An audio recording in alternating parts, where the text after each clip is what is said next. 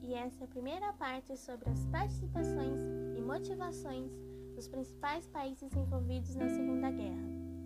Já falamos aqui sobre a Alemanha nazista, a Itália fascista e a União Soviética comunista, bem como seus líderes. Nessa primeira parte, vamos falar sobre o Japão, os Estados Unidos e o Reino Unido, e seus principais feitos durante o conflito. Vamos começar então? O primeiro país que vamos falar é o Japão.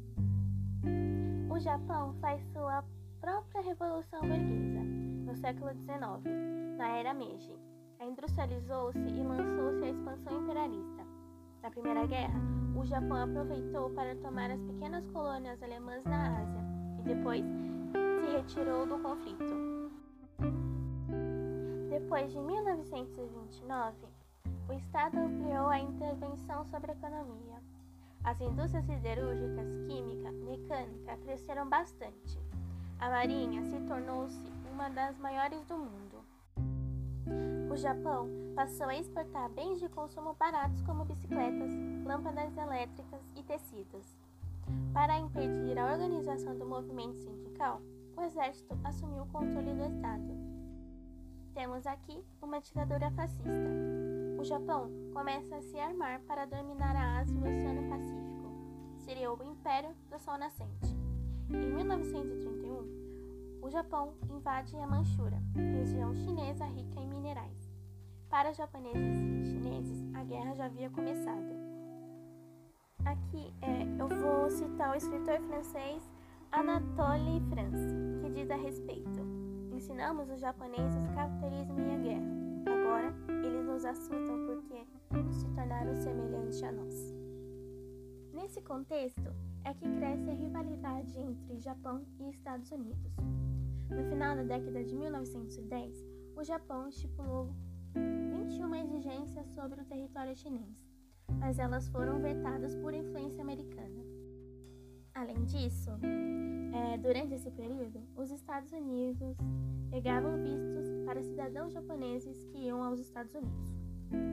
No final de 1941, era evidente para a inteligência americana que o Japão planejava atacar os Estados Unidos.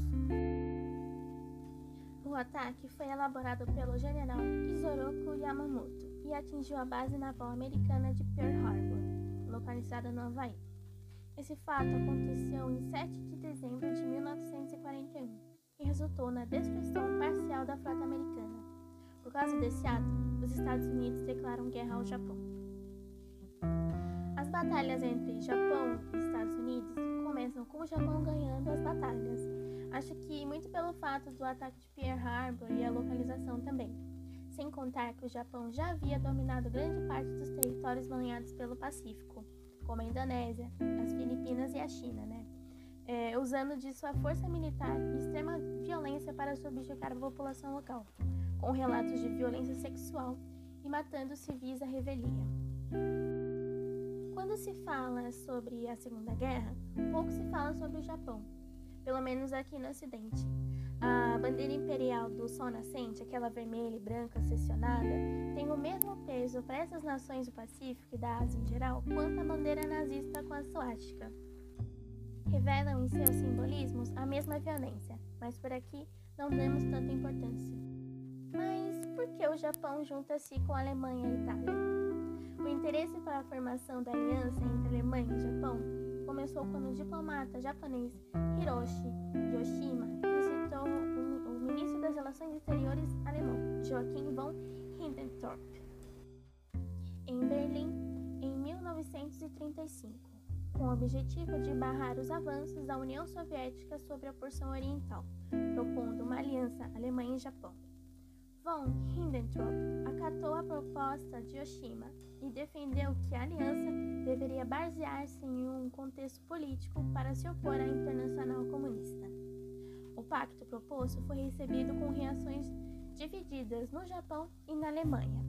Uma facção ultranacionalista dentro do governo apoiou, enquanto a Marinha Japonesa e o Ministério das Relações Exteriores fizeram firme oposição ao pacto havia uma grande preocupação do governo japonês que o pacto com a Alemanha poderia acabar com as relações do Japão com a Inglaterra, pondo em risco anos de acordo e benefício com os ingleses. Já na Alemanha, a proposta do pacto causou uma divisão nas opiniões. Pois enquanto os altos escalões do Partido Nazista achavam uma boa ideia, muitos membros do Ministério das Relações Exteriores e do Exército e da comunidade empresarial não gostavam, pois tinham negócios e interesses financeiros com a China, país qual o Japão era hostil. Após tomar conhecimento das negociações entre Alemanha e Japão, a Itália manifestou interesse e também formar uma aliança com o Japão. A Itália acreditava que, devido ao longo histórico de relações entre o Japão e a Inglaterra, uma aliança ítalo-japonesa poderia pressionar os ingleses a adotar uma postura mais flexível com a Itália no Mediterrâneo. No verão de 1936, Galeazzo Ciano comentou com o embaixador japonês na Itália, Sujima Otaro, desculpe, que estava interessado em um acordo com o Japão, nos mesmos moldes que estavam sendo feitos com os alemães. Inicialmente, a proposta foi desconsiderada, pois uma aliança com a Itália contra a União Soviética não parecia ter a mesma importância do que uma com a Alemanha. Além disso, uma aliança com a Itália poderia abalar as relações com a Inglaterra, que não concordavam com a invasão italiana à Etiópia. O Império Japonês manteve-se longe da Itália até 1937, quando as Ligas das Nações condenou o Japão ao isolamento internacional pelas suas ações na China, enquanto somente a Itália colocou-se favorável aos japoneses. As potências do eixo aderiram ao Norman formalmente após a assinatura do Pacto Tripartite, assinado pela Alemanha, Itália e Japão em 27 de dezembro de 1940, na cidade de Berlim. Posteriormente, juntaram-se também a Hungria, a Romênia, a Eslováquia e a Bulgária.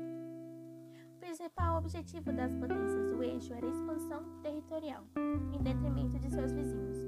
Em termos ideológicos, o eixo descreveu seus objetivos como romper a hegemonia das potências ocidentais burocráticas e defender a civilização do comunismo. O eixo defendia uma série de variantes sobre fascismo, militarismo e autarquia. Itália, Japão e Alemanha tinham muitas coisas em comuns. A ameaça comunista, a sede imperialista e a extrema-direita em ideias fascistas. Então foi um casamento muito bem feito. Saindo do Japão, vamos agora aos Estados Unidos e suas motivações para entrar neste conflito, que a princípio não lhe dizia muito a respeito. Muito pelo contrário, né? É, após a queda da Bolsa de 1929, a guerra foi um dos motivos do crescimento econômico estadunidense. A indústria bélica e também de bens de consumo básico estavam a todo vapor. Muito mais pessoas conseguiram sair do desemprego gerado pela Depressão de 29 com o crescimento ascendente da indústria, e o American Way of Life segue por aqui firme. A entrada dos Estados Unidos definitivamente na guerra foi com o ataque à base aérea de Pearl Harbor, né? É, declarando guerra ao Japão, automaticamente passando para o lado dos aliados, Reino Unido, França e União Soviética. Porém, esse fato não foi o único motivo da entrada dos Estados Unidos na guerra. Durante um tempo, Roosevelt realizava acordos diplomáticos com o primeiro-ministro inglês Winston Churchill. Juntos, assinam um documento denominado Carta ao Atlântico, cujo teor era contrário à ideologia política totalitária nazi-fascista. A entrada dos Estados Unidos foi um fator primordial na vitória dos aliados, porque os estadunidenses possuíam um forte e organizado exército e uma enorme capacidade bélica a indústria acelerada, como vimos por aqui, né?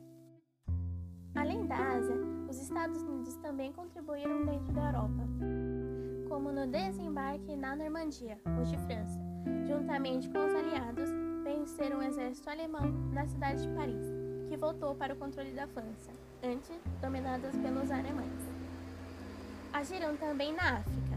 No ano de 1943, Roosevelt enviou grande, um grande contingente de soldados norte-americanos para a África, mais especificamente Egito, onde venceram as tropas alemãs na Batalha de Al-Alamein. Mas a participação mesmo maciça foi na Ásia, onde se deu o fim do conflito. Nós veremos isso mais para frente no decorrer do projeto. Bom, já falamos aqui dos Estados Unidos e do Japão. Agora é hora do Reino Unido. Com a invasão da Polônia pelos nazistas, fez algum barulho? A França e a Inglaterra declararam guerra à Alemanha, mas demoraram um pouco para realmente haver um conflito entre eles. Boa parte dessa permissibilidade está no fato da Polônia não representar muita coisa no cenário internacional e também pelo perigo da União Soviética e seus discursos comunistas trazem um certo medo. As ações de guerra do Reino Unido têm maior foco em duas frentes: no Mar Mediterrâneo, com os avanços expansionistas de Mussolini, e na Ásia. Lembram lá na retomada que a gente fez da Primeira Guerra Mundial? A questão do imperialismo e do neocolonialismo? Essas questões aqui se faz presente. O Reino Unido tem sob seu poder muitas colônias na Ásia. O avanço é, sobre elas por parte do Japão se mostra como derrotas vexatórias para os egos dos britânicos. Perder a Índia, por exemplo, para o Japão é inaceitável. Para derrotar os japoneses, britânicos e estadunidenses usam, unem forças, junto a outros países como a China, que aqui desempenha um papel muito importante. Uma figura importante para os britânicos foi Winston Churchill. Ele foi primeiro-ministro britânico por duas vezes, em 1940 e 1945 a 1951 a 1955, e considerado pelos britânicos um grande estadista. Em 2002, ele foi eleito pela BBC o maior britânico de todos os tempos. Churchill usa de seus discursos para falar com o povo, e muitas de suas frases são até hoje lembradas. Ele chegou a ganhar um prêmio Nobel de Literatura pelo livro Memórias da Segunda Guerra. Ele gostava muito de escrever e também era um liberal conservador nato. Até aqui falamos sobre o Japão, Estados Unidos e Reino Unido. Mas também temos a participação de outros países, como eu já disse por aqui, a China, temos participação da Índia, da Coreia, da Finlândia, dos Países Baixos, da Croácia, do Canadá. Boa parte dos países do mundo se envolvem e participam de forma pequena ou mesmo de forma indireta. Então, poucos países se mantêm neutros. Chegando ao fim do conflito, apenas oito países foram considerados neutros. É importante lembrar que a posição de neutralidade não significou o total desapego das ideologias envolvidas na luta, e que em algumas ocasiões os países oficialmente neutros ajudaram sobre vários aspectos as operações dos principais atores envolvidos na guerra. Portanto, é difícil se considerar neutro sobre qualquer aspecto. Todas as nações que assim se declaram, tanto no aspecto bélico como no aspecto político-ideológico, Portugal e Espanha viviam uma ditadura de extrema direita, de inspiração fascista, mas não chegaram a entrar no conflito. O Vaticano está nessa lista, mesmo que tenha sido criado recentemente por Mussolini. E se você quiser rememorar isso, volte alguns episódios aí. Bom, mas a lista de países são Portugal, Espanha, Andorra, Suíça, Liechtenstein, Suécia, Vaticano Irlanda. Bom, todos os outros aí têm alguma participação, ou ao menos tomando partido de algum dos lados dessa guerra. Com tantos países no mundo, apenas oito são considerados isentos, isso é muito pouco. Mas também temos que levar em consideração que já vimos por aqui, a questão do neocolonialismo. Muitos países que entram nessa soma porque são colonizados ou pelos próprios países principais ou por participantes ou por aqueles que se alinham com eles e, por consequência, declaram apoio a um dos lados. Então, alguns historiadores dizem que a Segunda Guerra foi realmente um conflito global, mesmo ele só acontecendo realmente na parte de cima do globo, e pelo interesse de poucos, e quem realmente se beneficiou diretamente dos conflitos. Uma coisa que muda da Primeira Guerra para a Segunda Guerra realmente é a participação japonesa. Mesmo com o histórico japonês imperialista, e mesmo já tendo vencido a Rússia anteriormente, uma nação asiática subjugando países europeus ou ocidentais é algo inédito. Pelos mesmos motivos que já dissemos aqui, o imperialismo. E agora temos uma pitada de questões racistas e eugenistas, já que os japoneses e outros países do Extremo Oriente são considerados inferiores aos povos europeus brancos, desenvolvidos e civilizados. E essa questão pode pensar uh, nas decisões dos Estados Unidos. Mas veremos isso mais para frente. Outra questão que se eleva nesse momento é a figura do kamikaze, ou vento divino, em tradução para o português. Combatentes japoneses suicida que lotam seus aviões de explosivos e jogam-se sobre seus alvos. Construiu-se toda uma mítica sobre essas pessoas de que se sacrificariam pelo Império Japonês, usando a própria cultura baseada na honra e na hombridade do homem. Contadas em poemas e elevando-os a status de divindades, comparando-os aos honrosos e vitoriosos samurais de um passado inventado, elevando a prática já comum do suicídio ações militares e no cotidiano para um novo patamar. O seppuku é um suicídio em que a pessoa insere uma adaga não muito longa na região do tronco. É a forma mais digna de se morrer. O kamikaze que sobrevive e que não acerta o alvo é duramente hostilizado por seus companheiros e superiores. E o recrutamento desses pilotos é bastante controverso. Convocações involuntárias, é, pressão externa é, e os espancamentos eram recorrentes apesar da propaganda japonesa incentivar o voluntariado. Antes de partirem, os escolhidos recebiam honrarias e festa. Cerca de 2.525 pilotos morreram nesses ataques, causando a morte de 7 mil soldados aliados e deixando mais de 40 mil feridos. Muitos dizem que os kamikaze foram os últimos esforços dos japoneses, que já estavam entrando em colapso perda sucessiva para os aliados. O suicídio dessas pessoas também era o suicídio do Império Japonês em ruínas, o último suspiro para manter seu domínio sobre o Pacífico. Com isso, chegamos ao fim de mais um episódio. Nesse podemos ver as motivações do Japão, Estados Unidos e Reino Unido, bem como o porquê de cada um ter tomado a decisão de se alinhar escolhendo aí um dos lados dessa guerra, ou o lado do eixo ou ao lado dos aliados. Também vimos os países que são considerados neutros, mesmo que, de alguma forma, tenham algum alinhamento ideológico ou político, que pende para um dos lados, né? Mencionamos também Winston Churchill, importante figura que irá desenvolver um papel importantíssimo no transcorrer da guerra. E encerramos o episódio falando sobre os kamikaze, patriotas incuráveis e loucos ou pessoas que não tiveram escolha em tirar a própria vida, além de explorar essa imagem divina que é atribuída a eles. Já no próximo episódio, vamos falar sobre a França e do nosso Brasil, entender nosso contexto histórico, nosso posicionamento e da nossa participação na guerra, além da nossa recomendação para que você possa se aprofundar mais nos assuntos abordados nesse episódio. Então é isso. Até o próximo episódio. Tchau, tchau!